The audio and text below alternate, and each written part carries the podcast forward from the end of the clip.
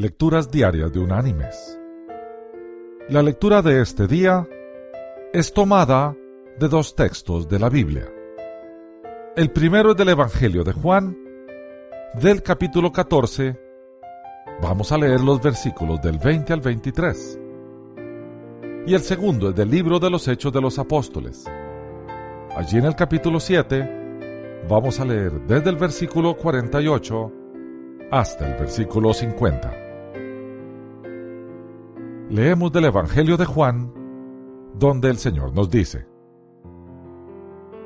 En aquel día, vosotros conoceréis que yo estoy en mi Padre, y vosotros en mí, y yo en vosotros.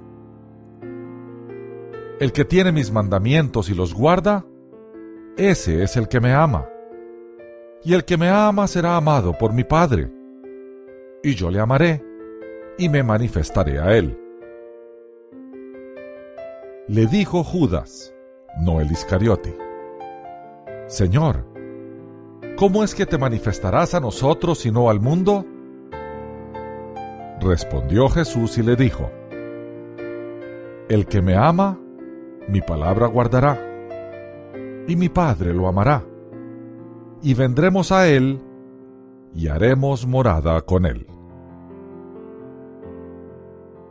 Y leemos del texto del libro de los Hechos de los Apóstoles que dice,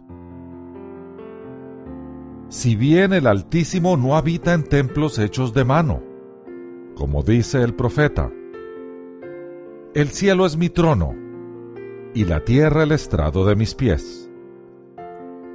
¿Qué casa me edificaréis? dice el Señor ¿O cuál es el lugar de mi reposo? ¿No hizo mi mano todas estas cosas?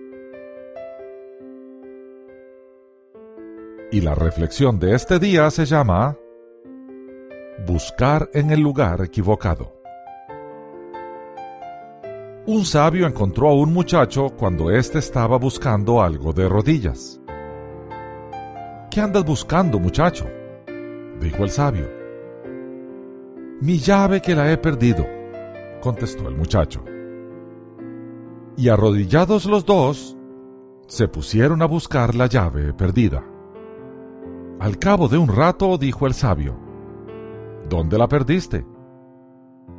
En casa, afirmó el joven. El sabio se sorprendió y dijo, Santo Dios, ¿y entonces por qué la buscas aquí?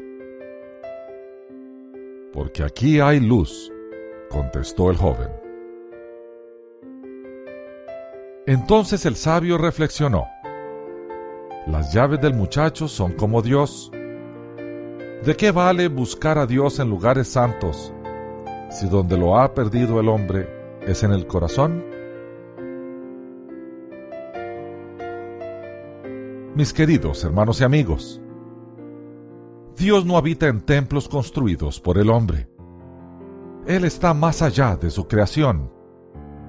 No hay nada, absolutamente nada, que lo contenga.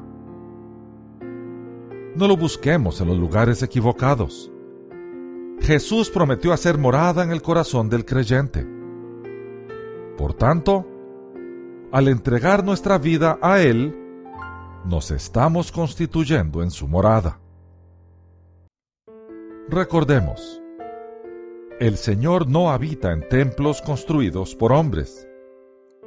Habita en los corazones de quienes le buscan y se entregan a Él. Que Dios te bendiga.